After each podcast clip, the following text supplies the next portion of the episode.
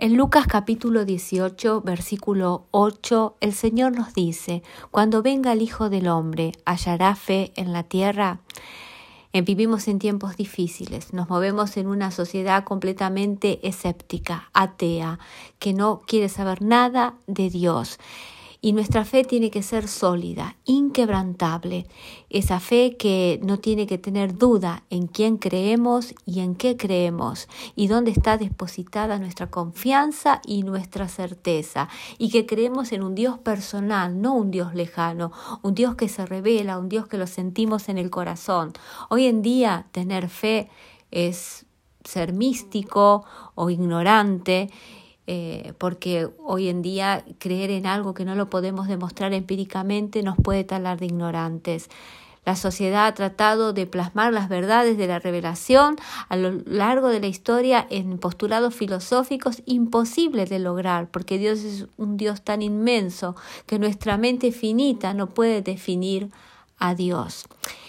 También pensar de que tenemos que transmitir a nuestros hijos, sobre todo, que conozcan a Dios y no solamente conocer de Dios, sino plasmar en sus vidas herramientas sólidas para que ellos puedan enfrentar el día de mañana todas las dificultades que se les presente teniendo una fe inquebrantable.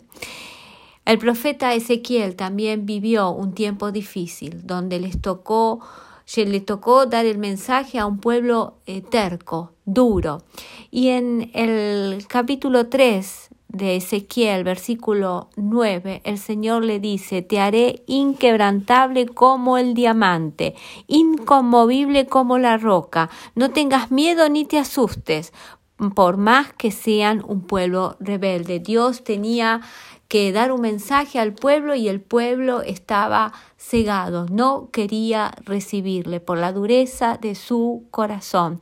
Y compara ¿sí? su fe con el diamante. El diamante eh, en un principio era un carbón eh, que ha sido cristalizado mediante un largo proceso que dura billones de años es el material más duro que hay sobre el planeta, es el más resistente. Solo un diamante puede cortar a otro diamante y se forma a 190 kilómetros bajo tierra y es sometido a 1300 grados de temperatura para que ese diamante sea perfecto. Era un carbón, pero se transformó en un diamante. Y eso es lo que Dios quiere hacer con nuestra fe. Quiere hacerla sólida y fuerte como un diamante, que nadie te pueda mover de lo que tú crees. Tener fe es también tener una decisión. Yo decido creer en Dios porque sé que Dios es bueno y que quiere lo mejor para mí. Es parte de su carácter, de su bondad. Y también creo en Dios porque en Dios hay bendición, porque el que confía en Dios es prosperado en todo lo que hace. No solamente una prosperidad económica, Dios me da su prosperidad. ¿eh? me hace vivir en su bendición. Que puedas tomar esta decisión firme en tu vida de que tu fe sea inquebrantable. Que tengas un día bendecido.